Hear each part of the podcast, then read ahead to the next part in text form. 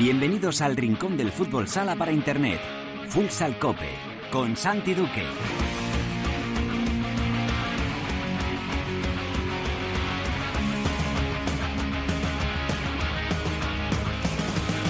Hola, ¿qué tal? Bienvenidos a Futsal Cope, la casa del fútbol sala en cope.es.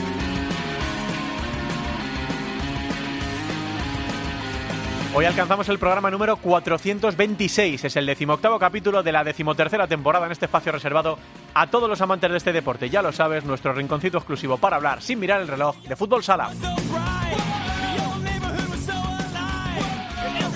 Se disputó la jornada previa a la Copa de España con victorias del Barça, de Jaén, de Palma y del Pozo Murcia que está en racha por abajo. Sota ganó en Torrejón a Inter y coge aire en la tremenda pelea por la permanencia. En la tertulia vamos a hablar de lo ocurrido en esta jornada número 19, pero sobre todo analizaremos, nos metemos de lleno ya en la disputa de la 34 edición de la Copa de España de Fútbol Sala. Una edición un tanto fantasma que se va a disputar en Granada. Nosotros vamos a desgranar todos los detalles, vamos a hablar sobre todo de lo deportivo porque lo institucional es verdaderamente triste. También hablaremos de ello. Lo vamos a hacer con la ayuda de Cancho, de Gustavo Muñana y de Albada. En Futsaleros por el Mundo, la directora Sendin nos lleva hoy bien lejos. Cojan ustedes la maleta porque nos vamos hasta Japón para visitar al jugador de Nagoya Oceans, Andresito. Y acabaremos el programa repasando lo ocurrido en la primera división femenina y en la segunda división. Lo haremos todo como siempre con la mejor música, la que selecciona para Futsal Cope nuestro DJ particular, el productor del programa, el gran Javi Jurado.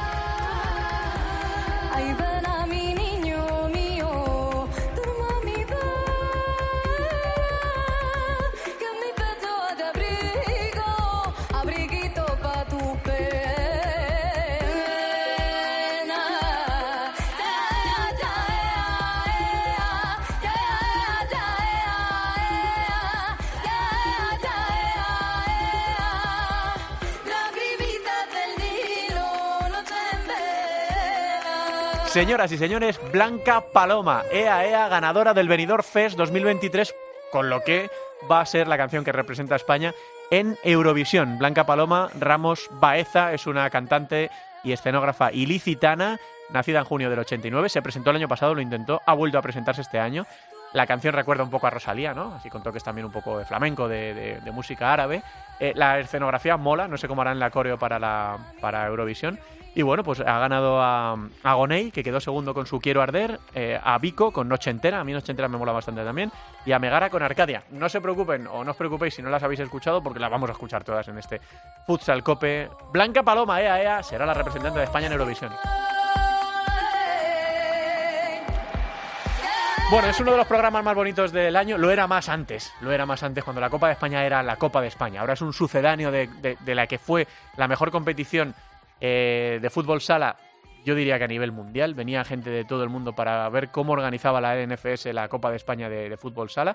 Eh, ahora es una cosa extraña que está a punto de cargarse la Real Federación Española de Fútbol. Yo creo que está haciendo todo lo posible por cargársela la Real Federación Española de Fútbol o es que son muy malos. Eh, son las dos únicas alternativas. O están haciendo todo lo posible por acabar con la competición, porque recuerden que en un momento dijeron que había un duplicado de copas, que ya había la Copa del Rey, ¿para qué jugar la Copa de España? Y si no es así, si no es que se la quieran cargar, es que son verdaderamente malos, porque eh, ya saben que la sede se anunció con apenas un mes, que ha habido un pollo tremendo para el tema de las entradas, que han castigado a los equipos, a las aficiones, a los periodistas. Eh, bueno, pues esto eh, con una copa que es fantasma, porque eh, lo veíamos en el Twitter de Gustavo Muñana y de Nano Calvache. eh, están por allí ya, está llegando gente ya a Granada, que es una ciudad maravillosa para, para cualquier cosa y también para disfrutar del fútbol sala. Y nadie sabe que hay allí una Copa de España, eh, que se va a jugar una Copa de España desde mañana, jueves, viernes, sábado y domingo. Así que Bueno, pues eh, ya digo que molaba más antes eh, la previa de la Copa de España, que molaba más antes también la, Copa de España, pero que es la Copa de España, que juegan los ocho mejores equipos de la primera vuelta y que nosotros vamos a tratar de disfrutar sobre todo de lo que pase dentro de la, de la pista. Eh, como hoy viene una tertulia más amplia, eh, hemos preferido no hacer protagonista porque tampoco es justo hablar solo con un protagonista de los ocho equipos. Eh, históricamente, eh, recordaréis, hablábamos con María Rodrigo y nos contaba, la que fuera directora de comunicación de la Liga Nacional de Fútbol Sala, pues todos los eventos que se organizaban alrededor de, la Copa, cómo estaba preparada la ciudad, cuánta gente iba a ir. Eh, estas cosas ahora, como digo ya, tristemente no se pueden hacer. Ojalá, ojalá se pueda volver a hacer en un, en un futuro. Bueno, que no tenemos protagonista de primera división y lo que hacemos es ampliar la tertulia. Además, hoy tengo la suerte de tener aquí presente a, a muchos de mis mejores amigos de este mundo del fútbol sala, eh, periodistas todos eh, de prestigio para eh, hablaros, para hacer la previa de esta competición. A mi izquierda, Gustavo Muñana. Hola, Gus, ¿qué tal? Muy buenas tardes. Saludos futsaleros, un placer volver a estar aquí en los estudios de COPE con, con mi familia futsalera. A mi derecha, pues no me tuvo que aguantar tiempo, a pesar de tener una mampara durante muchos meses. Canchito, la Cancho Rodríguez Navia, muy buenas. Hola Y felicitar a Gus, ¿no? Que es el personaje junto con Vinicius de moda esta semana. claro que sí, claro que sí, porque señores y señores, relevo, ya saben, este medio que nació hace unos cuantos meses, del que también es parte Alba Da, enseguida saludo a Alba, acaba de fichar como especialista en fútbol sala a Gustavo Muñana, que debutaba ayer con un artículo sobre el mercado de, de fichajes, que tiene como protagonista al muro de Mirandela a Edu Felipe Sousa. Eh, y bueno, pues eh, no solo el relevo ha ganado eh, mucho prestigio con la llegada de Gus, sino que todos los seguidores del fútbol sala, todos los amantes del fútbol sala, hemos ganado también muy buena información. La teníamos ya en el Twitter de, de Gustavo Muñana, pero ahora- ahora va a tener todavía más repercusión con su llegada a relevo, un espacio, un sitio que está haciendo muy, muy bien las cosas. Y en relevo también está Alba Dalamiras, porque Alba está en todas partes, en realidad. Hola, Alba, ¿qué tal? Muy buenas. Buenas, ojalá estar en todas partes, ojalá. en muchas, en muchas En partes. muchas, Sobre en- todo en las que estás dándolo todo, ¿eh? A pesar de o es que yo o estoy y lo doy todo o no estoy. A costa de tu salud, a costa de tu sí, salud. eso es verdad. Bueno, vamos a dividir la tertulia en dos partes, si os parece. Vamos a tratar primero lo que ocurrió en la última jornada de la, de la primera división, esta jornada número 19, que nos dejó victorias de casi todos los de arriba, de casi todos los de arriba, que nos dejó la confirmación de un gran estado de forma del Pozo Murcia Costa Cálida. Creo que son cinco victorias consecutivas del equipo charcutero, del conjunto de, de Javi Rodríguez, que ha calentado también un poco la, la, eh, disputa de la Copa de España con unas declaraciones respecto a lo que pasó la, pasada temporada, en aquella Copa que el Pozo celebró durante unos cuantos segundos, pero luego se la, se la arrebataron.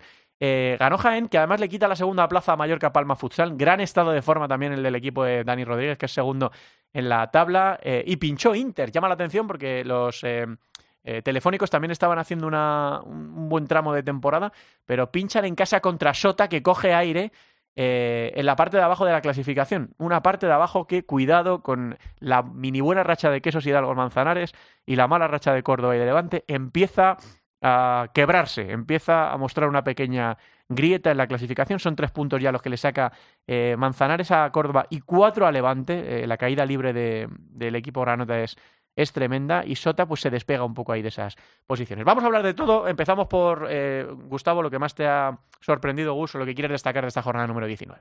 Eh, a mí me llama poderosamente la atención eh, esa pequeña fractura de la que tú hablabas. Creo que Levante y Córdoba tienen que aprovechar este parón por la Copa de España para, para ajustar las ideas. Eh, seguramente replantearse eh, algunas, algunos aspectos, porque aunque, por ejemplo, el entrenador de Córdoba, Josan, eh, insista que están en el camino correcto, la verdad es que eh, han encajado la peor racha histórica de, resultados del, equipo y creo que, creo que tanto los andaluces como los valencianos tienen equipo para, para estar aspirando a, mayores cotas. Y con respecto al Levante, pues, pues después del cambio de, de banquillo de Sergio Muyor por Carlos Márquez, urge que urge que que surge efecto la, eh, la, la transición. Es decir, de momento no, no hemos visto nada, al revés. Yo creo que, que se han perdido aspectos de modelo de juego, se ha fichado un pivot que a lo mejor no juega, eh, además se ha perdido a Rubi, que, que era yo creo que el, el faro del equipo. Entonces, a mí me preocupa sobremanera la situación de estos dos equipos, sin perder de vista al Manzanares, pero es cierto que durante la primera vuelta los hemos tenido a todos muy juntitos ahí, Sí. que de repente en cuestión de 10 días cambiaban las cosas y ahora yo creo que ya empiezan a definirse los, los, lo- las papeletas. Sí, ahora hablamos de la parte de arriba, pero vamos a quedarnos con esta parte de abajo que ya sabéis todos que a mí me, me produce cierto morbo, ya sé que es un poco Gente dirá, joder, que hay equipos que se están jugando la supervivencia, pero es que no hay nada más bonito que pelear por sobrevivir en la primera división. Los títulos y eso están muy bien, y las medallas y las copas, pero pelear por la permanencia es tremendo. Y yo creía, Cancho, que íbamos a tener batalla hasta final de temporada. No sé si crees que estos dos se van a empezar a descolgar o piensas que queda mucho y todavía va a haber batalla. Sí, queda mucho. Estamos hablando de la jornada 19. Es cierto que, que empieza a haber esa pequeña fisura, esa- sobre todo en el aspecto psicológico. Cuando tú eh, sabes que con un partido no te salvas, no sales de esa situación, te empiezan a pesar mucho más las piernas, ¿no? Y eso es lo que les puede pasar, sobre todo a Levante, ¿no? Que no olvidemos que hace dos temporadas jugó la final de la, de la Liga y estuvo a 26 segundos de, de ser campeón, ¿no? Entonces la caída es demasiado espectacular. Y fíjate, coinciden los dos equipos que estabas comentando que no ganan desde la jornada 9, me parece los datos, desde el 19 de noviembre. Eso, eso- eso es una burrada, ¿no? De, en una liga tan competitiva como esta y aún así no se han descolgado, ¿no? Pero es verdad que, que en Levante eh, están preocupados, están preocupados. Choca un poco porque por la parte del fútbol están ahora mismo eh, ilusionadísimos. Con el ascenso, sí, se han puesto primeros. 18 jornadas sin perder. En van a volver a van a volver a subir probablemente con lo cual es- eso eso no deja de ser una inyección económica todos sabemos lo que supone que un equipo esté en primera o en segunda división en fútbol pero les preocupa mucho la sección de, de, de fútbol sala porque ven que no se endereza ni con los cambios de entrenadores ni con los fichajes Alba, ¿cómo estás viendo tú esta parte de abajo del- de la temporada? Bueno, a ver, en principio con pena, porque bueno, esa situación de Levante, eh, cuando retransmitíamos los partidos para gol, íbamos un montón de veces allí. Sí, Eh, la, la estructura que había, el, la pasión que había allí por el fútbol sala, cómo se llenaba el pabellón, eh, la afición, creo que, que había eh, algo muy bonito con el fútbol sala, que evidentemente es lo que dice Cancho. Hace dos años están jugando la final de, de, de la liga y ahora mismo han ganado cuatro partidos de 19. Creo que son datos brutales. Y para mí es un equipo que ahora mismo está a la deriva, porque cuando lo ves jugar no notas. Hay equipos que a veces entran en dinámicas negativas, sobre todo por la parte psicológica, pero en el juego eh, tiene algo. Y yo creo que Levante ahora mismo no tiene nada a lo que aferrarse. No tiene un jugador que digas, sabes que te va a resolver un partido, no hay alguien que sepas que pueda tirar del carro eh, en esa parte más mental. Y, y me preocupa porque Levante al final se había convertido en un histórico y, y al que yo, por ejemplo, pues le tengo mucho cariño, como a muchos de ellos, por todos los viajes que, que hice allí, lo bien que nos trataban. Mm. Ojalá, ojalá cambie la dinámica, pero lo veo complicado. Sí, es que les ha pasado de todo, Gus, hasta la descalificación de la, De la Copa, Copa. ¿no? Sí, Eh, fíjate, es que llevaban con la de Jaén en- son siete derrotas consecutivas, de repente ganan 5-0 por fin ante su afición, eliminan al campeón de Copa, Bisóquero Mantequera, eh, sueñan con unos cuartos de final que a nadie le amarga un dulce, cancho, de entrar en una Final Four y todo esto, y de repente pues hay un problema de alineación indebida, de una interpretación errónea del reglamento con, con la presencia de Fede en ese partido que les, que les descalifique y le da el pase a Bisóquero Mantequera. A mí me, me- no sé si está de acuerdo eh, Cancho y Alba, me preocupa el aspecto emocional, creo que aquí en esta situación hay que trabajar más la cabeza. Sí. Eh, por ejemplo, Manzanares no ponemos el foco porque Manzanares está acostumbrado a estar en el filo. sí. Desde que llegó a Primera División ha tenido que luchar contra la etiqueta de recién ascendido, de equipo modesto y tal. Eh, Córdoba eh, también, aunque la gestión de las expectativas yo creo que también les puede hacer, eh, les está temblando las piernas, son 10 jornadas sin ganar, eh, decía Cancho del, del, del 29 de octubre, pero yo pongo so- sobre todo el foco en el Levante. Son muchas derrotas, el varapalo de la Copa, yo creo que parte del vestuario no ha entendido el cambio de el cambio, el relevo, el relevo técnico, Mm, es decir, hay- Gus, es que vienen de jugar la Copa de Europa. Claro, claro, exactamente. Es que el, el- hace dos años estuvieron cancho, y lo contasteis en, en Gol Televisión, Sandy, a un penalti. O sea, decir, es que a un penalti de ganar la liga. No, o no, sea, y- imaginaos. antes a 20 segundos Eh, que es y a cuando 20 empata el segundos. Imaginaos el eh, cómo miras tú a ese precipicio, a ese abismo. Hay muchos jugadores de aquella plantilla que entrenaba Diego Ríos que están en este equipo que ahora salen a la pista. El otro día les golea a Jaén en Paterna, que ahora mismo salen a la pista y, y no se reconocen ellos mismos. Entonces nadie reconoce al Levante. Entonces a lo mejor este parón de una semana, 10 días, eh, tiene que servir para, para reencontrarse y sobre todo para trabajar aspectos anímicos. La calidad se le presupone, porque todos estamos de acuerdo en que son dos, dos. Seguramente eh, habría que elogiar aquí el trabajo de Imanol Arregui, que con lo que hace, con lo que tiene en Sota, creo que lo que, lo que, lo que logra eh, es increíble. Manzanares creo que está un escalón por debajo y, y está ahí peleando por sufrir a pesar de los refuerzos invernales, pero es que Levante y Córdoba nadie contábamos con ellos a estas alturas y con estas dinámicas tan negativas. No, y eso es lo que tú dices, ¿no? Cuando hay equipos que empieza la temporada y dicen, nosotros vamos a pelear por mantenernos. Hmm. lo tenemos en la cabeza y estamos acostumbrados y en ese barro nos vamos a mover bien. Pero hay equipos, yo creo que Córdoba no lo pensaba, lo de este año, estar tan abajo y desde luego la, caída de, de Levante a los infiernos ha sido brutal. Vamos a ver al final cuántos equipos se quedan en esa pelea, si involucran, consiguen involucrar a alguien más. Yo dudo mucho de que Antequera se vaya a meter en ese lío o el Real Betis Futsal. Y eso es un, problema para los equipos de abajo, que cuanto menos haya implicados, pues más posibilidades de pegarse el tortazo. Bueno, empezamos a subir un poco, a escalar en la, en la clasificación. El otro día hablábamos con Marlon Velasco, destacábamos la buena temporada de Noia Portus Apóstoli, que este fin de semana perdió su partido en Murcia. Hablaba con Marlon eh, y se lo comentaba a Cancho el otro día. Bueno, lo hablábamos todos, ¿no? Eh, los viajes estos que se pegan hoy ya por, por España. Y luego les, eh, bueno, pues les ha tocado palma, ¿no? En, en la Copa del Rey y le digo a Marlon, bueno, mister, por lo menos en avión, ¿no? Esto no, espero que nos hagan ir con remando, ¿no? Y dar la vuelta a todo. Pero trepando un poquito más, subiendo un poquito más en la, en la clasificación, eh, Parece, parece, Alba, que el Pozo Murcia empieza a reclamar su lugar. Eh, no ha sido fácil, ¿eh? Eh, han- las han pasado canutas en la primera vuelta de, de la liga. Bueno, es que hasta la jornada 5 no consiguieron ganar un partido, estuvieron en puestos de descenso. Es que eh, es el pozo, ¿no? Y cuando hablábamos al principio de temporada que veíamos que, que, bueno, era un proyecto nuevo, pero no conseguían ganar, había preocupación. Es cierto que al final, pues oye, ha conseguido solucionar sus problemas. Eh, futbolísticamente, Javi Rodríguez está intentando o le está saliendo lo que considera adecuado y ahora mismo está en cuarta posición, cinco partidos, eh, cinco victorias consecutivas, que hace que llegues, por ejemplo, a una copa con eh, unas sensaciones totalmente diferentes, porque al final el pozo es el pozo. Inter es Inter y el Barça es Barça. El Barça ahora mismo está a un nivel superior de cualquier equipo, pero el pozo es cierto que como empezó, vamos, yo soy la primera que ahora mismo no lo veía en esta situación. ¿Mm? Cancho. Sí, hombre, lo del Pozo es tiene una doble lectura. Es verdad que son 15 puntos seguidos, que eso te da un empujón anímico, pero también, y, y respetando que alguien me entienda mis palabras, es decir, ha jugado contra equipos que no son Sí, los de El la... factor calendario es importante. Muy claro. importantes, son Noya, me parece que ha sido Rivera, ha sido Euma, es decir, gente- equipos que están por debajo. Lo- el verdadero examen del, del Pozo es, es- es este, es este viernes, ¿no? Con ese partido, con la rivalidad que hay contra, contra Jimby. Si el Pozo eh, cae eliminado en cuartos, volverán a aparecer los fantasmas, volverá a aparecer la desilusión, no solamente de la afición, sino incluso de, desde arriba en la, en la directiva. Todos sabemos, los que hemos estado por esas zonas viendo, viendo esos partidos, la importancia que es para las dos aficiones y para las dos directivas ganar a, a su rival eh, cercano.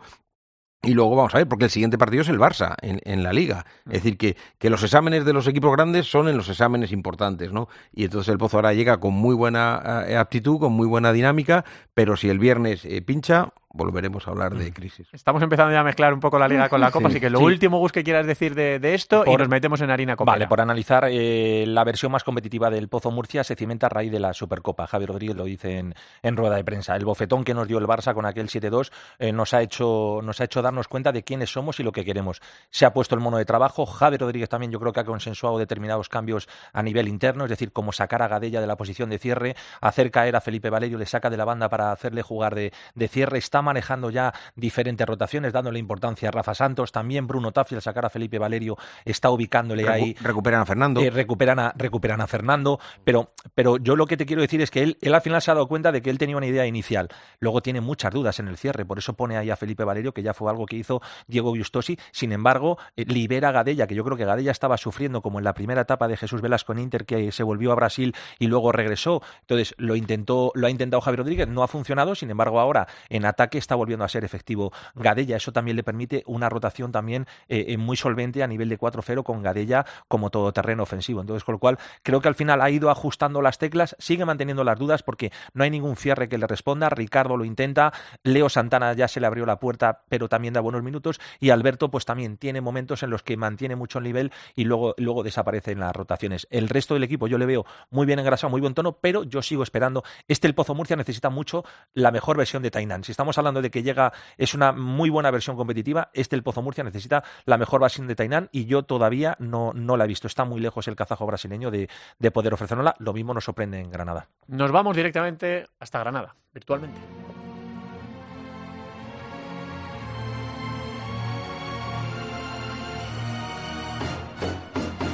La tertulia de Futsal Cope.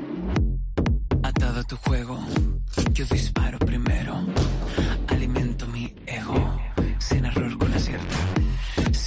Si no quieres ver lo que tú me obligas a crear, siento si yo el provocar,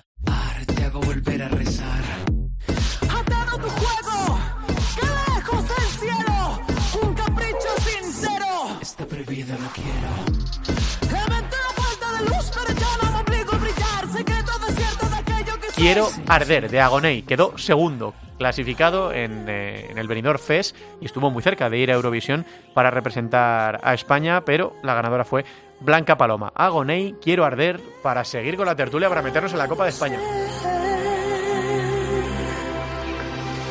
Mañana, 7 de la tarde, Barça, Viñalbali, Valdepeñas. Primer cuarto de final de la competición. Tu pronóstico, tu análisis, Cancho Rodríguez Navia.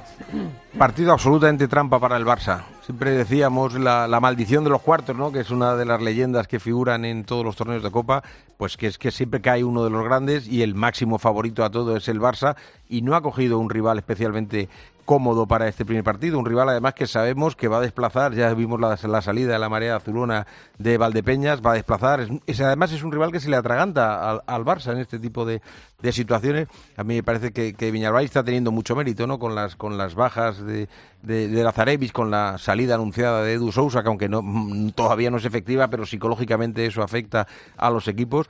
Pero eh, el Barça no tiene a Ferrao, no tiene a Diego, se iguala bastante. Digo, partido a muerte. Un solo, yo no me mojo, pero, pero va a ser un partido, eh, probablemente vayamos a, a- a los penaltis.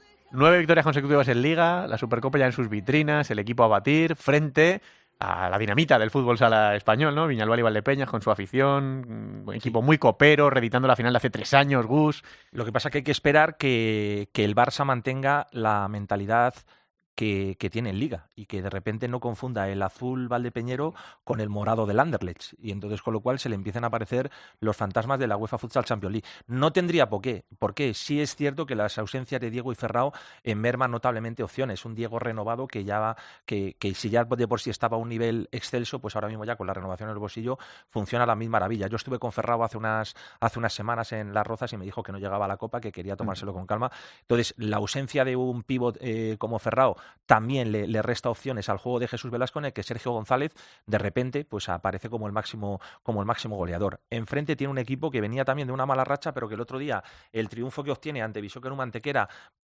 tremendamente efectivo, ¿eh? o sea, muy, mucha contundencia. Bishoker Mantequera lo intentó todo, pero no logró nada. Creo que, creo que ahora mismo David Ramos tiene una de esas plantillas que podría sentarse en la mesa del, del Barça con la llegada de Abasi, a pesar de la salida de Lazarevich, que, que estaba pecando de individualismo y a todos nos parece un crack, pero yo creo que Paul Pacheco tiene cuatro zurdos ahora mismo con Paul Pacheco. Vamos a ver cuál es la dinámica. Yo creo que con Paul Pacheco David Ramos quiere recuperar ese catela que a veces revolucionaba los partidos. El resto de mecanismos lo tiene muy engrasado. Ojo a la Copa de Abasi, que puede ser uno de los grandes protagonistas. La llegada de Abasi también ha espoleado a Mateus Prea, que parecía descartado y está rindiendo a muy buen nivel.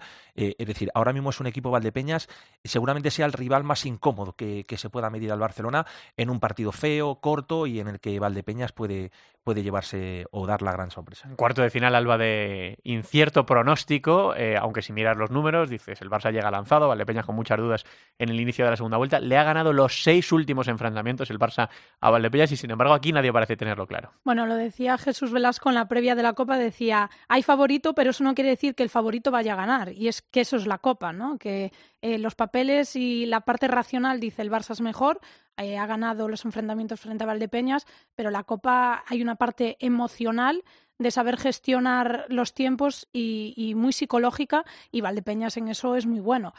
Pero aún así, o sea, yo creo que va a ser un partido reñido, que va a estar muy igualado, pero creo que tal y como llegan, veo quizá un pelín superior al Barça, sobre todo en la parte mental, ¿no? Que, eso también, eh, a veces cuando tienes que saber gestionar un resultado, te puede ayudar mucho. Nueve y media de la noche, segundo cuarto de final, Viso Queruma Antequera, Movistar Inter. A ver, empiezo ahora por ti, eh, Gus. Uf, eh, la verdad es que Inter ha hecho movimientos muy interesantes en el mercado invernal. Eh, ya, los hizo con, con Ruby y con, y con Fitch. Creo que, le están fichando a Pato lo que él necesita, su fondo de armario, su, eh, su, manual, de, su manual de estilo, acoplándose Inter al entrenador, no el entrenador a, lo que tenía Inter. Por eso, por eso ya hubo las salidas de los brasileños y, ha habido, al final nos han cuajado todas las salidas, pero por ejemplo la salida de Paul Pacheco está marcada en ese sentido y, y la llegada de Pola por la lesión de raya. Eh, creo que Pato está esculpiendo, repito, un modelo eh, ad hoc eh, para, para poder ofrecer, para poder compaginar esa propuesta vistosa con la obtención de, de resultados. Inter necesita ganar títulos.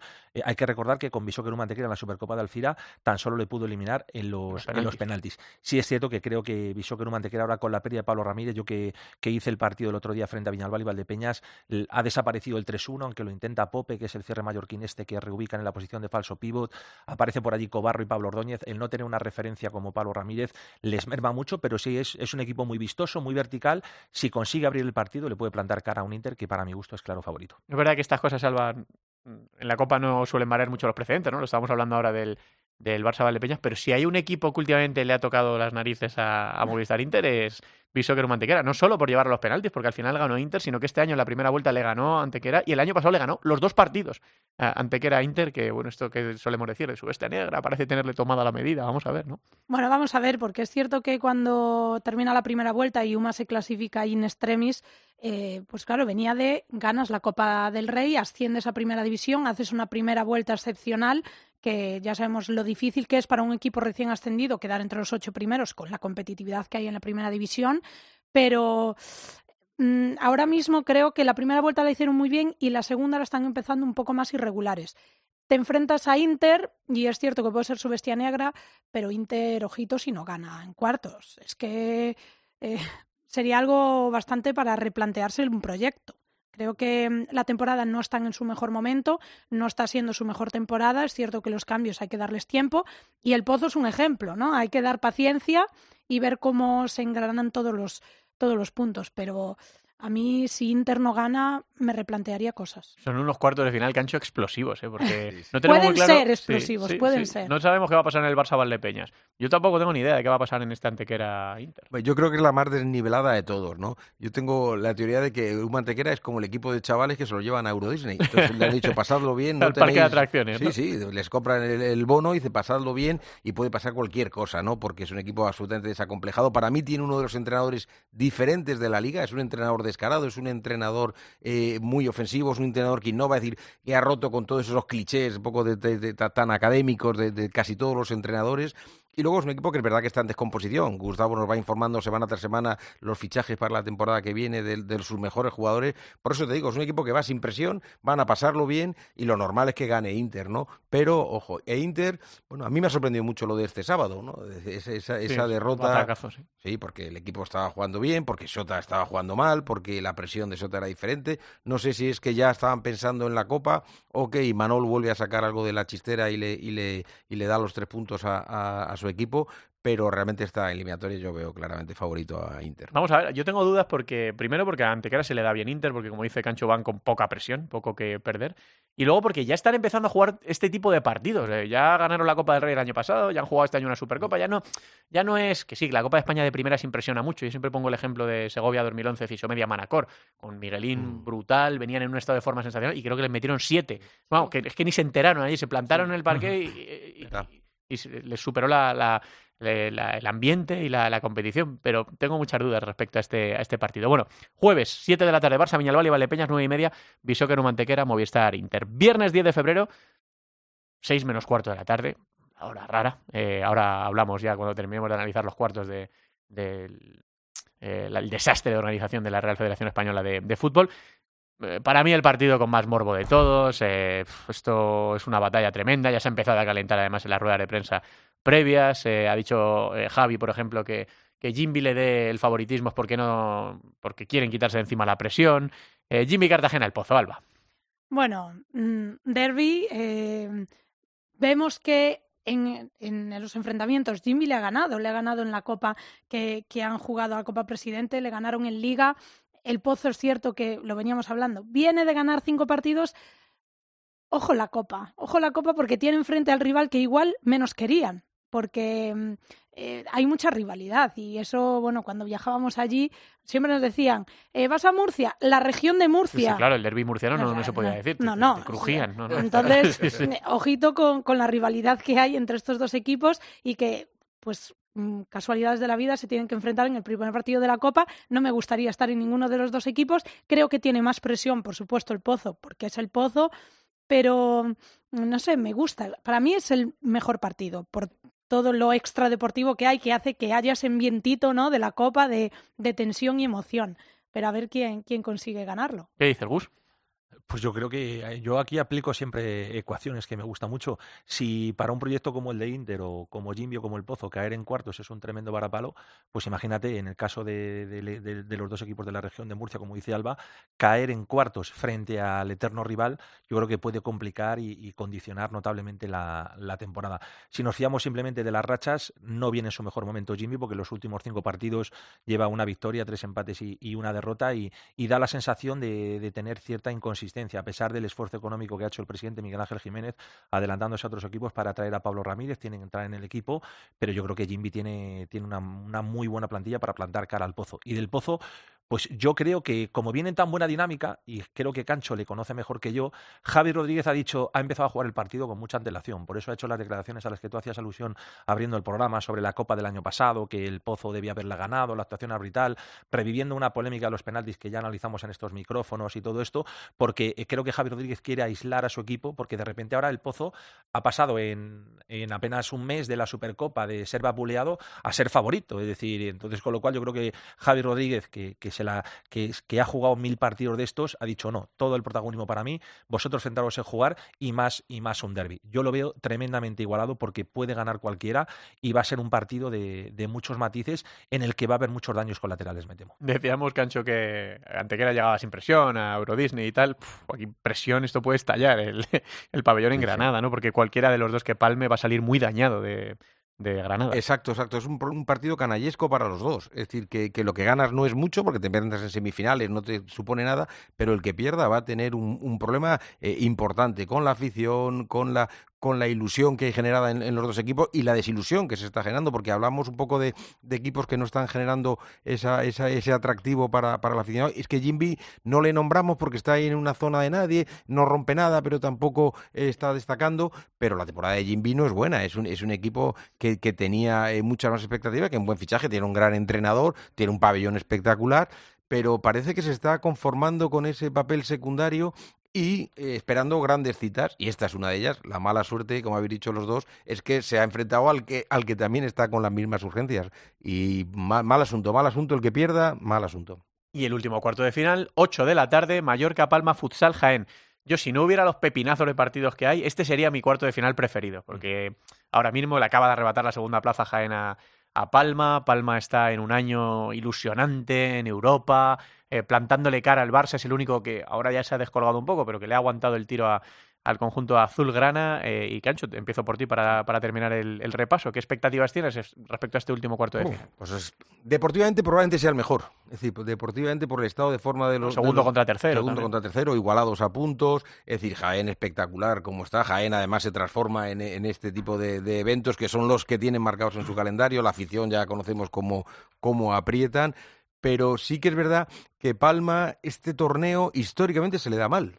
Siempre iban con muchísima ilusión. Decíamos que era un, equipo de, viajes cortos, ¿no? Que llegaba el jueves porque además le ten- tenían la mala suerte que le tocaba el jueves y le tocaba Inter casi siempre.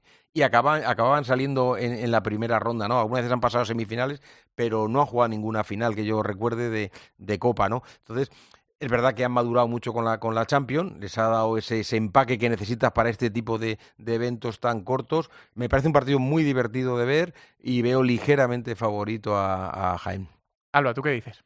Bueno, pues siempre hay un partido en la Copa que es el típico 0-0, que nos vamos que no. al final, pues yo veo este, este partido lo veo con el Un 0-0, 0-0. un 0-0 y o un 1-0 al final, o que sí, es que es el típico que veo tan igualado, porque en los otros veo mm, muchas más cosas diferenciales, ¿no? Por plantilla, la parte emocional, quizá eh, em, la presión que hay exterior. Pero en este partido, como dice Cancho, deportivamente es el mejor. Segundo contra tercero, eh, son dos equipos que están haciendo una temporada, sobre todo Jaén, mm, pues muy buena, porque Palma ya es mm, dentro de los planes que entraba. Pero lo veo que son tan. que como hay tanto miedo a perder, vamos a ese partido que siempre vemos en la Copa de no quiero perder. Entonces me meto un poco atrás, voy al 0-0 y si tengo una, pues marco un gol y me llevo la, el partido. No, ojalá no y veamos un espectáculo, pero me pinta de un 0-0. Ponle el brochebus al análisis de, de los cuartos de final. Pues simplemente Mallorca Palma Futsal viene de romper techos de cristal, pero tiene, una, tiene un nuevo examen de selectividad frente al único equipo que yo creo que en la última década ha sido capaz de, también de quebrar complejos atávicos y ganar dos copas en 2015-2018. Es un torneo que, puede que esté hecho para Jaén, que incluso oriente toda la temporada para el equipo andaluza hacia esta cita, que además llega con el golpe moral de robarle la segunda plaza, aunque sea meramente anecdótico, pero, digamos que, además Jaén va a jugar en casa. Eh, yo creo que yo veo muy favorito a Jaén por todos estos condicionantes, pero Mallorca Palma Futsal está ante un nuevo ejercicio de madurez. Es el único equipo que sigue vivo en las cuatro competiciones. Eh, yo creo que, han superado perfectamente la, lesión de Gordillo, la ausencia de un pívot de referencia. Están ofreciendo un juego tremendamente vistoso, pero a mí me parece mucho más sólida ahora mismo la propuesta de, de, Javi Rodríguez con una inercia prácticamente, prácticamente imparable. Entonces, con lo cual, al margen de ser un duelo igualado, sí veo cierto favoritismo de, de Jaén. Bueno, este lo tenéis más claro. Fíjate, eh, el segundo contra el tercero lo tenéis un poco, estáis un poco más de acuerdo en que Jaén eh, parte con un poquito de, ventaja. Bueno, y lo último, eh, enseguida le, le, doy el paso a, mis compañeros. Yo solo quiero decir de, toda la polémica de la celebración de la Copa España, pues ya he dicho eh, lo que pienso respecto a la organización, que es lamentable, que no, me lo puedo explicar si es que lo hacen aposta verdaderamente para tratar de fastidiar una competición que era una maravilla, que era una joya, que tuvo su eh, hit, su, su, top en aquella celebración brutal en 2018 en el Wizzing de una Copa de España que llenó el Palacio de los Deportes de, del centro de la calle Goya. Eh, y a partir de ahí eh, se la han ido cargando eh, año a año. Luego Valencia fue otra fiesta del, fútbol sala y aquel día, el día después de terminar Valencia, se anunció Málaga. la federación atropelló a la Liga Nacional de Fútbol Sala, le arrebató con nocturnidad alevosía las competencias para organizar una competición que era gloria bendita. igual que en, la, que en la liga, cada vez la LNF se ha ido perdiendo más competencias. Y eh, lo que no entiendo muy bien de los seguidores del fútbol sala en España es que sigan eh, tratando de mantener la equidistancia. Eh, todavía cuando quieren criticar a la Real Federación Española de Fútbol por el desastre en el que están convirtiendo el fútbol sala español, meten a la Liga Nacional de Fútbol Sala. Señores, desgraciadamente, hace meses que la Liga Nacional de Fútbol Sala no tiene competencias eh, para, organizar lo que, hacían antes. Siguen manteniendo su estructura, siguen manteniendo la página web, la información, eh, la ilusión, la siguen manteniendo, pero la Real Federación Española de Fútbol ha expulsado de la organización de las competiciones a la Liga Nacional de Fútbol Sala. Ahora mismo, la Liga Nacional de Fútbol Sala no tiene ninguna responsabilidad en el tremendo y mayúsculo desastre que es la Real Federación Española de Fútbol en lo que tiene que ver con el fútbol sala. Con lo cual, cuando ustedes tengan que criticar eh, algo del fútbol sala español, dejen de decir que entre las dos están matando la competición, porque cuando la Liga Nacional de Fútbol Sala regía los destinos de este deporte en España, nadie estaba matando a nadie. Eh, con lo, por lo que vamos a ser justos con las cosas. Si la federación es un desastre, no metan ustedes a la Liga Nacional de Fútbol Sala en esto, porque nada tiene que ver en el desastre tremendo que es la Real Federación Española de Fútbol, ni pone ningún palo en las ruedas, ni hace nada para permitir o para alentar este, destrozo que está haciendo la Real Federación Española de Fútbol, en el que es seguro y sin lugar a dudas el peor momento del fútbol sala en España desde que yo tengo recuerdo. Esta es la Copa número 34. Llevamos 34 ediciones de la Liga Nacional de Fútbol Sala. Pues desde que llegó la federación, casualmente, estamos viviendo los peores años del fútbol sala en España. Eh, y no es casual. Y no es casual. Con lo cual, por favor, eh, esta iniciativa que hay ahora para gritar en contra de la federación en los pabellones, eh, que han tenido que cambiar el cántico, porque no, no es la federación, son todos, queremos fútbol sala, estamos altos. Bueno, hay lucha porque la LNFS sigue en pie, a pesar de los intentos reiterados de inhabilitar a Javier Lozano, cosa que todavía no han conseguido, y de que una maquinaria despiadada y brutal esté intentando eh, machacar a una organización que sigue en pie. A pesar de todo, sigue en pie. Gracias a Dios que sigue en pie, porque todavía hay esperanza de que la LNFS consiga recuperar, si hay eh, por fin la categoría de profesional, el fútbol sala. Gracias a Dios que sigue en pie y que la gente ahí no se ha rendido, a pesar de, a pesar de todo, porque yo eh, admiro mucho cómo Javier Lozano sigue en la batalla, porque yo con todos los tiros que lleva pegados y con la, las medallas que lleva colgadas y con la, el prestigio que tiene en el mundo del deporte. Yo soy Javier Lozano y probablemente ya me hubiera ido a mi casa tranquilamente y pasaría de juicios y de querellas. Así que vamos a ser justos con las cosas y vamos a juzgar a la gente por lo que realmente se merece, que es el desastre brutal al que ha hundido la Federación Española de Fútbol al fútbol sala. Y ya está, no quiero decir nada más que bastante. Impecable, impeca impecable el discurso, el resumen de la situación. Yo, ha dicho al principio, antes del programa, ha dicho, hay dos, dos tengo dos dudas. Sí. O una duda es si se lo quieren cargar o, o es que son muy malos, yo no tengo ninguna duda, son, son complementarios las dos cosas, se lo quieren cargar y por eso ponen gente que no es competente para organizar este torneo. Yo eh, eh, tuve la suerte de, de empezar la primera copa como jugador, he estado en todas las copas, primero como jugador, luego como, como eh, ayudante seleccionador.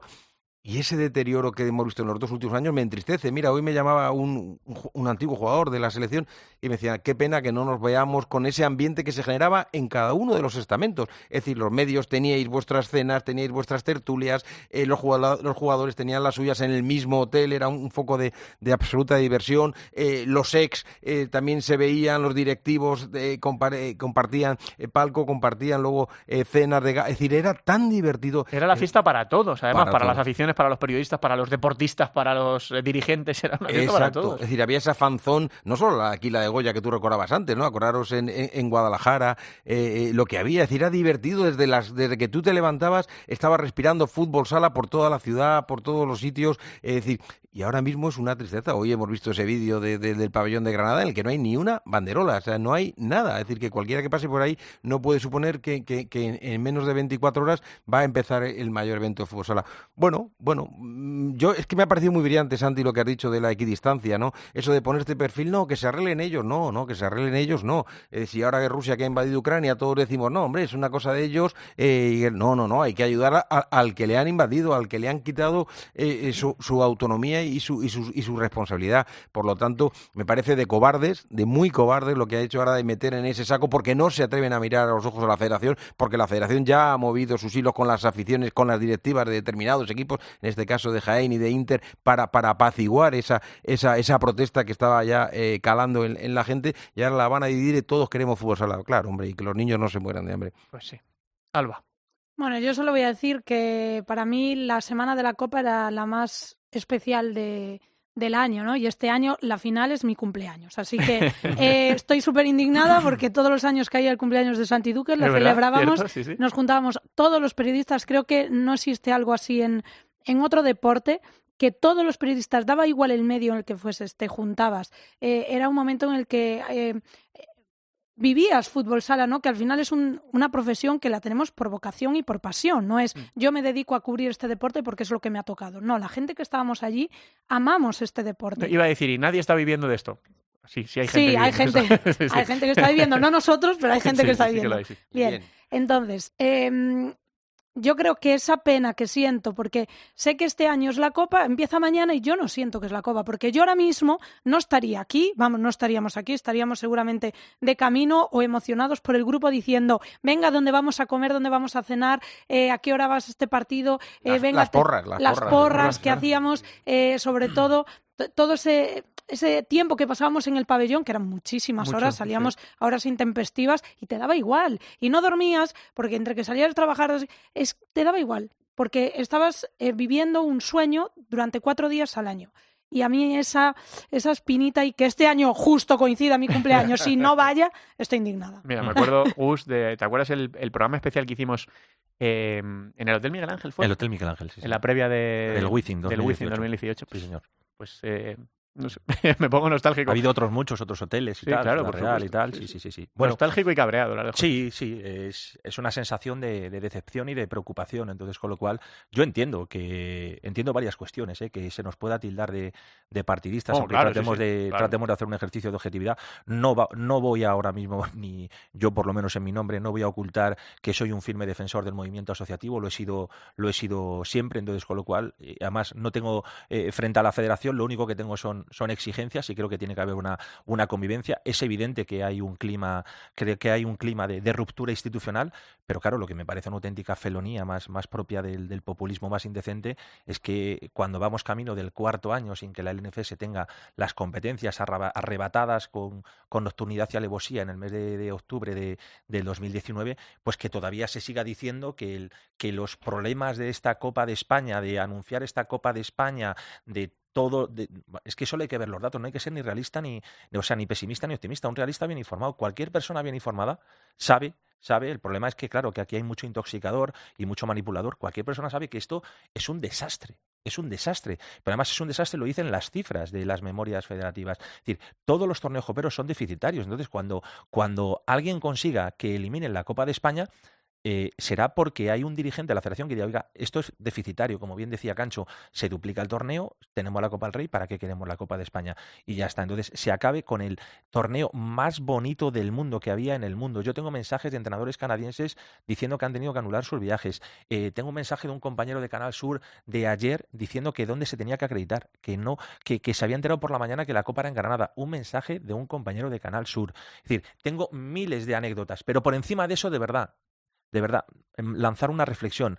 No se trata de equidistancia, se trata de, oigan, la Liga Nacional de Fútbol Sala está defendiendo a sus clubes, que son, como tú bien has dicho, perseguidos hasta el extremo de que Alba sabe perfectamente lo que es hacer una entrevista a pie de pista con un panel detrás de la LNFS, la Liga Sports TV, Homa, sponsor técnicos que son el sustento económico de los clubes y ver cómo de manera reiterada y sistemática, por orden de Pedro Galán, el responsable arbitral, hay colegiados que se quedan en la pista hasta tres minutos y medio, hasta tres minutos y medio después de haber finalizado el partido para recoger en el acta que hay una entrega de un premio y aparece nítidamente el logo de la LNFS. Me parece, me parece kafkiano y, y entonces me parece de verdad eh, absolutamente indecente. Entonces, todas estas cosas son las que tienen que saber el aficionado. Y que luego el aficionado, yo no pido eh, qué buena era la LNFS, Bueno, pero- qué, mala es la, qué mala es la red. Pero la hemos leído, LNFS ¿eh? Sí, pero la, Pero la LNFS durante, durante eh, Cancho, 31 años, hizo muchas cosas bien y también hizo cosas mal. No pasa Claro nada por, sí, sin por- duda. por asumirlo. Y entonces, con lo cual, ahora creo, creo que hay mucha gente interesada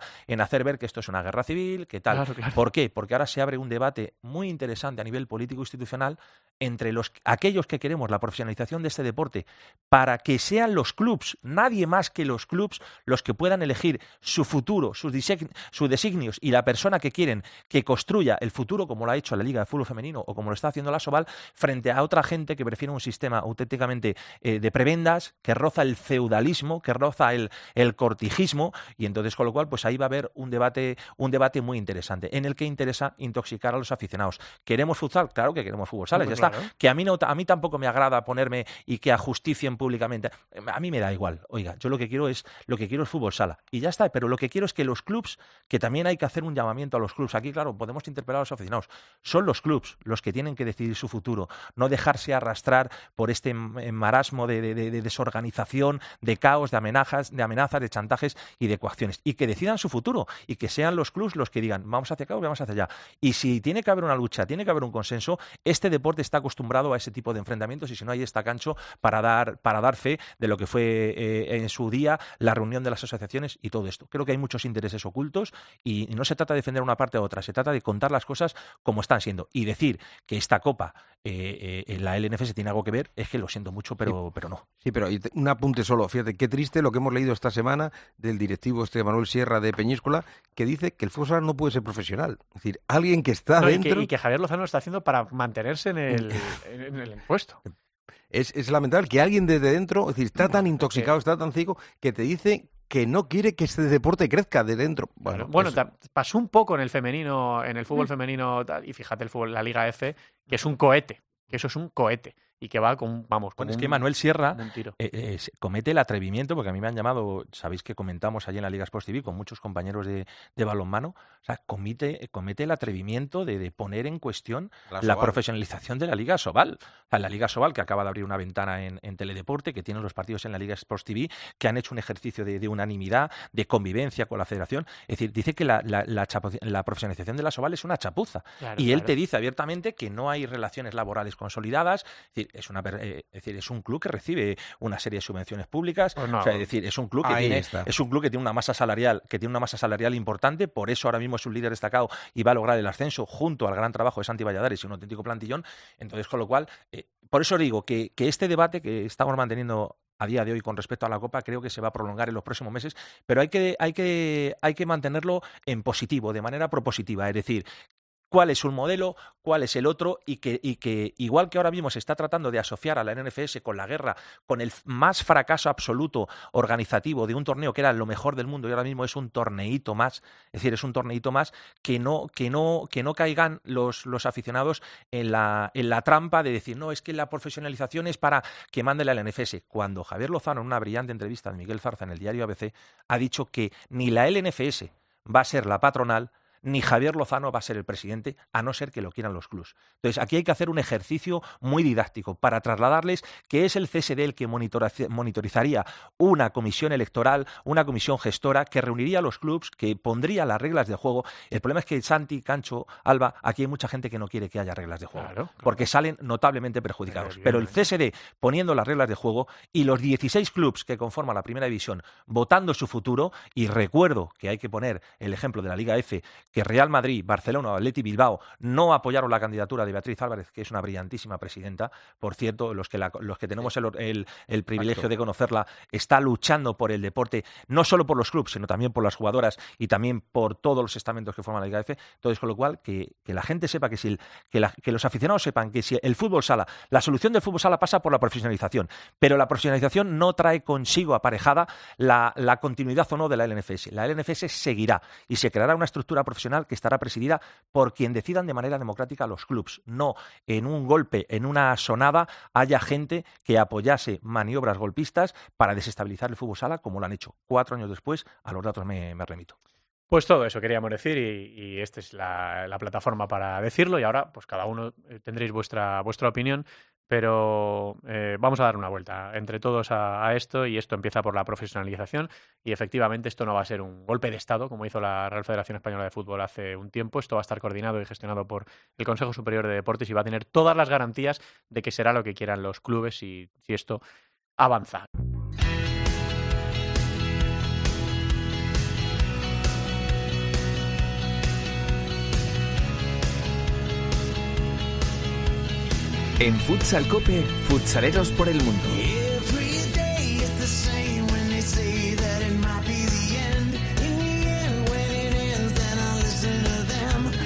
Up, go to work, go to sleep. A ver, lo primero de todo, pedir perdón a la directora Sendin que lleva un ratito esperando. Hola Teresa, ¿qué tal? Muy buenas. Muy buenas, ¿qué tal? Y sobre todo pedir permiso a un jugadorazo que le tenemos, le perdimos de la Liga Nacional de Fútbol Sala, le disfrutamos un montón de temporadas en la Liga Nacional de Fútbol Sala y ahora está allende los mares, eh, triunfando en Nagoya Oceans, es eh, Andrés Alcántara Andresito. Hola Andrés, ¿qué tal? Muy buenas tardes. Hola, muy buenas. Bueno, perdónanos que te hemos tenido ahí un ratito esperando aquí, eh, bueno, pues eh, hablando un poco, analizando un poco la situación que vive ahora el fútbol sala español. No sé cómo lo ves tú, Andrés, desde la distancia, si quieres decir algo y si no quieres decir nada también me parecerá bien, ¿eh? No, no, he escuchado y es verdad que, bueno, sobre todo este tema último de sobre la Copa de España y es verdad que me ha pillado, por suerte, por así decirlo, eh, fuera porque sinceramente yo creo que ha sido un desastre de que, como habéis comentado vosotros antes, si es que no hay que más que, más que añadir. Simplemente eh, se ha dicho, se ve todo, de que a falta de dos semanas todavía no la gente, los aficionados, con todo lo que lo bonito que es la Copa de España, que no tengan su entrada, sus hoteles, que no sepan nada, incluso hasta faltaba un mes y creo que no se sabía la sede al 100%, pues yo creo que poco más hay que añadir y eso no hace nada bueno al fútbol sala. Y bueno, como he dicho, por suerte me ha tocado lejos, no me ha tocado vivirlo porque si no me hubiera molestado, me ha molestado ahora, imagínate si me toca Sí, sí. allí en la liga. Teresa, eh, lo que tú quieras, aquí tienes a Andresito. Es cierto que este año no le toca vivir esa Copa de España como jugador eh, más, pero creo que ya está mirando a esa final de la Copa japonesa que va a jugar con su, con su equipo, con el Nagoya Ocean.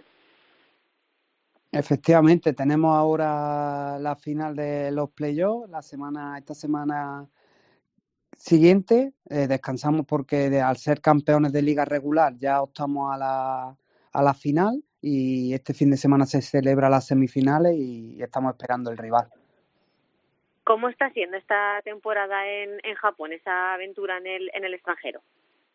Pues muy bien, la verdad que, que no me lo esperaba. Es verdad que hablé con compañeros que habían estado aquí o gente que sabía del club y eso, y me ha sorprendido para bien. Eh, un club súper profesional, una estructura espectacular, unos servicios, un- pf, una maravilla, eh, todo. Un club muy serio, bueno, de hecho, el último campeón de Asia y creo que es el mejor club de Asia, así que muy contento, la adaptación fue muy buena, mucho español, por así decir, el cuerpo técnico y algunos japoneses que como Tomoki estuvieron ya en la liga, Shokei también y, y algún que otro brasileño ahí también, así que, que fue una adaptación muy buena y tanto a la liga como en lo personalmente también.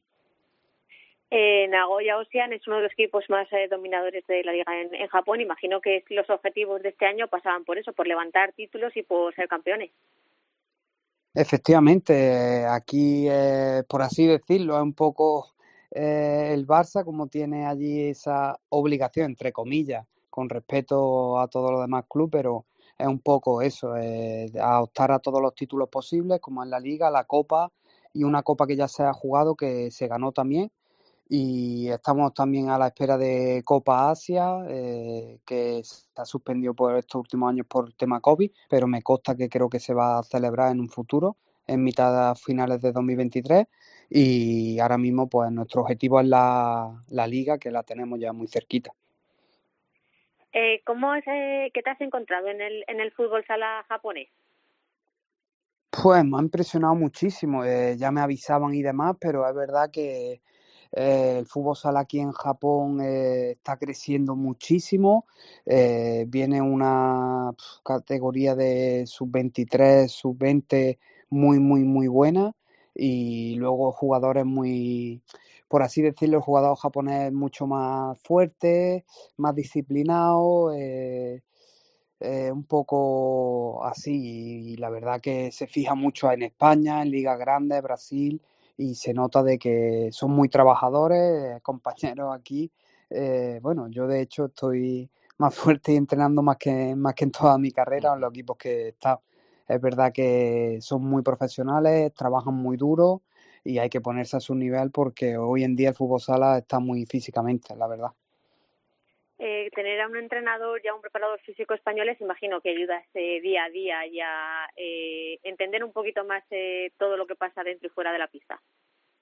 Efectivamente, es como te he comentado, eh, el cuerpo técnico es español entero, por así decirlo, eh, y la adaptación fue muy buena, es mucho más fácil, eh, tenemos nuestro traductor y a mí pues eh, prácticamente no me hace falta, por lo menos a la, a las declaraciones y a la táctica con Fuentes a la perfección y con el preparador físico Víctor también.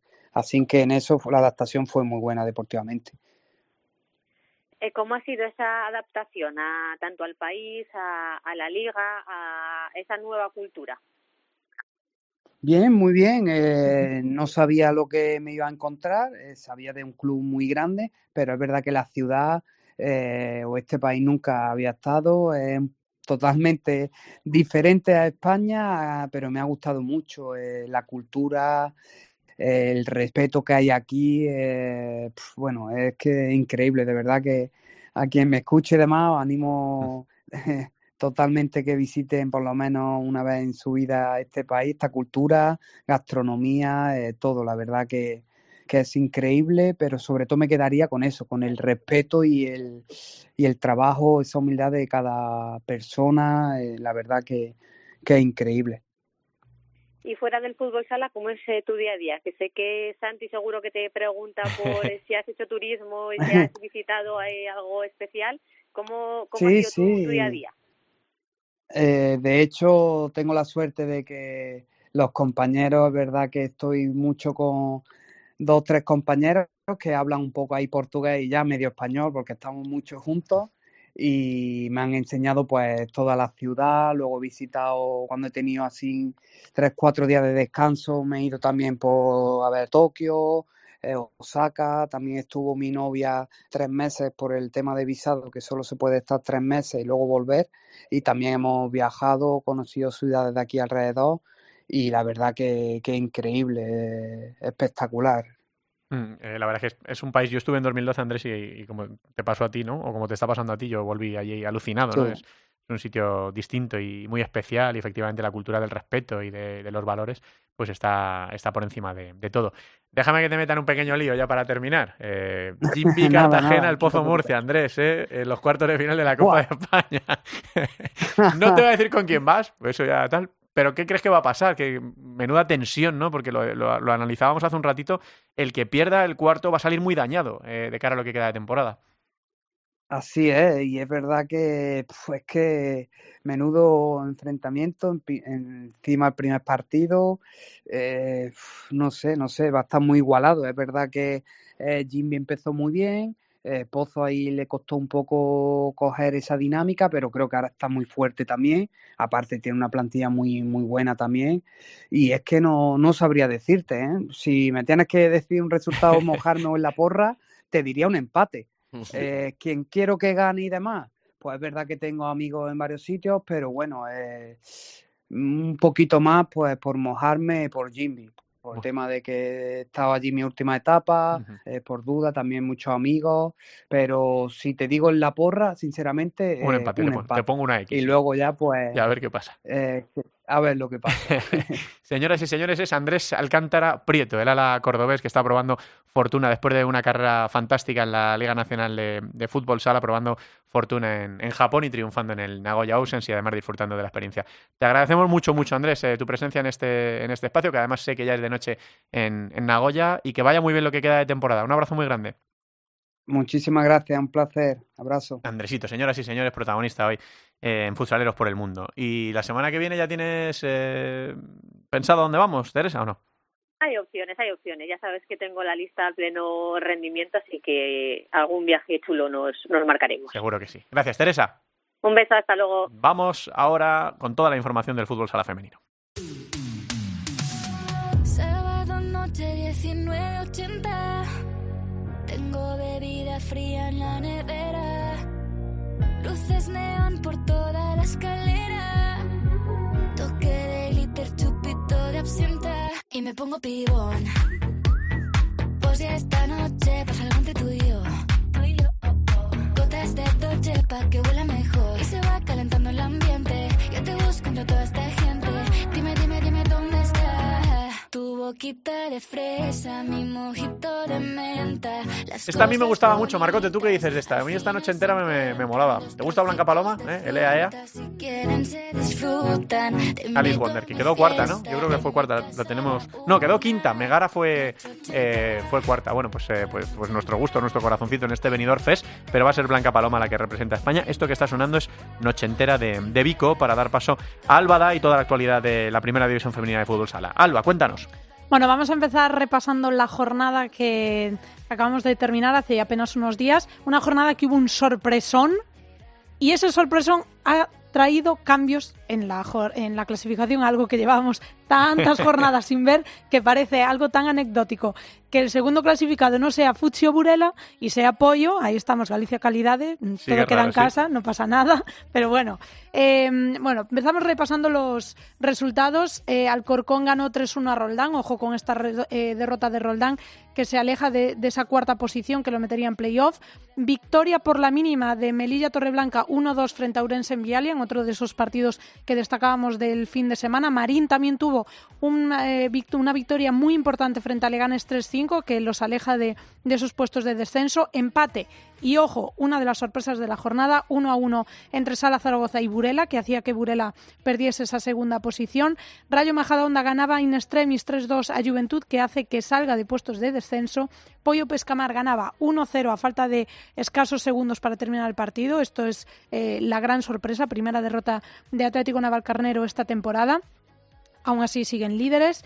Telde Deportivo perdía 2-4 frente a Móstoles y Alcantarilla en la goleada de la jornada ganaba 9-2 a eh, Viases Amarelle. Esto deja, Futsi sigue en primera posición, eso sí, con una derrota ya en su casillero. Pollo Pescamar, que sube a la segunda posición con 46 puntos. Tercero queda Burela, hacía siglos que no veíamos a Burela en tercera posición y Melilla abre eh, una gran brecha frente a Roldán, que está en quinta posición. Así que, ojito lo que se viene porque hay cambios. Y ya los cambios dicen cosas. Sacamos la lupa. ¿En qué tenemos que fijarnos? eh, ¿De qué tenemos que estar pendientes en esta nueva jornada que viene este fin de semana? Bueno, hay varios partidos interesantes, pero hay uno por encima de todo, que creo que todo el mundo tiene los focos en él, que es Melilla Torreblanca Roldán. Cuarto frente a quinto. Hay una brecha ahora importante. Si gana Melilla, creo que Roldán tendría prácticamente imposible o poco probable entrar en esos puestos de playoff.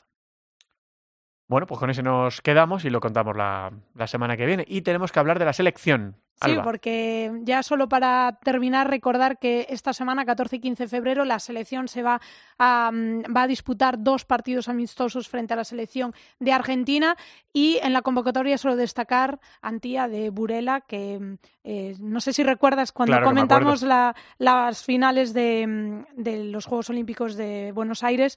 eh, ya tuvo una grave lesión de rodilla, luego se volvió a romper la rodilla, se fue de Urense, Pollo, luego Zaragoza, ahora está en Burela y está cuajando una gran temporada, así que esa llamada de la selección es eh, demostración de que a pesar de las lesiones puedes volver a- al primer nivel. Claro que sí, le mandamos un beso muy grande a Antía. Bueno, pues eh, la semana que viene contamos más. Más y mejor. Nos queda la segunda división, Natalia.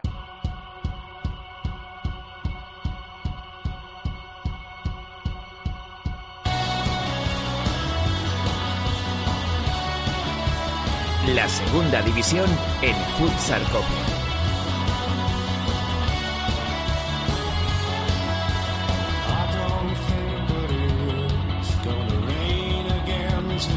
Una segunda división que disputó este pasado fin de semana su jornada número 18 con estos resultados. Leganés 3, Sala 5, Martorell 5, eh, Barça Athletic 5, Alcira 7, Unión Africa Ceuti 3, Real Betis Futsal B 7, Peñíscola 5, Gran Canaria 1, Burela 5, Sala de Zaragoza 2, Elegido Futsal 3, Bisontes Castellón 3, Full Energía Zaragoza 5, Parolo Ferrol 5 y Atlético Benavente 5, Club Deportivo El Valle 2. Esto deja la clasificación de la siguiente manera, encabezada por Peñíscola, como estábamos comentando antes en la tertulia, 52 puntos, son casi equipo de, primera división.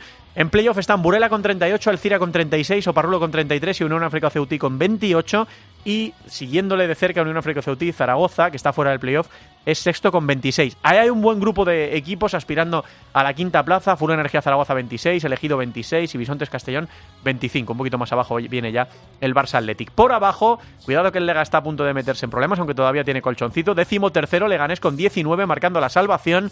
Décimo cuarto es Benavente con 14 y ya un poco más hundidos el Valle es décimo quinto con 11 y Gran Canaria es colista con 7 puntos. Mirando a lo que está por venir este fin de semana, jornada número 19, se disputa de manera íntegra el sábado. Bisontes Castellón, no, claro, no hay jornada este fin de semana, perdón, por la disputa de la Copa de España, pero los partidos de la jornada número 19, eh, aunque habrá tiempo de repasar los horarios, son Bisontes Castellón, Unión África Ceutí, Betis Leganés, Martorell Burela, Sala 10 Zaragoza Barça Athletic, Alcira Full Energía Zaragoza, Oparrulo Peñíscola, Gran Canaria Atlético Benavente y Club Deportivo El Valle, elegido futsal.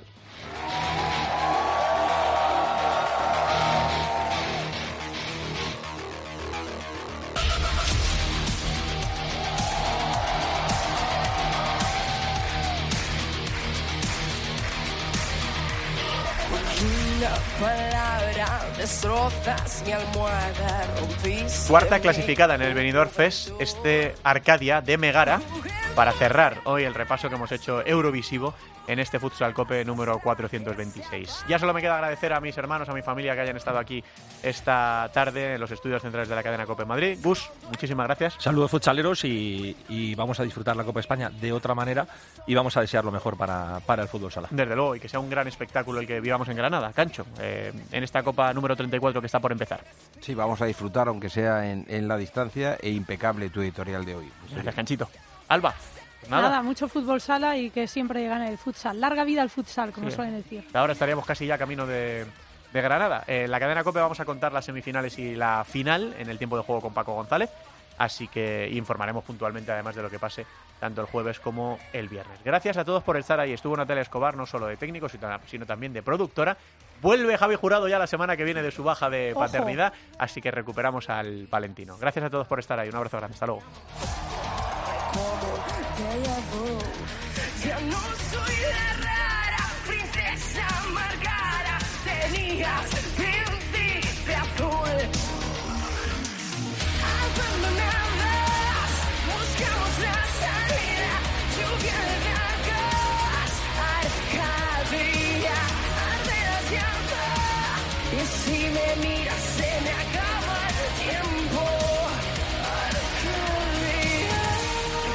La división de honor, la división de plata, el fútbol sala femenino, los jugadores españoles fuera de nuestras fronteras, la selección, todo el fútbol sala en cope.es, futsal cope.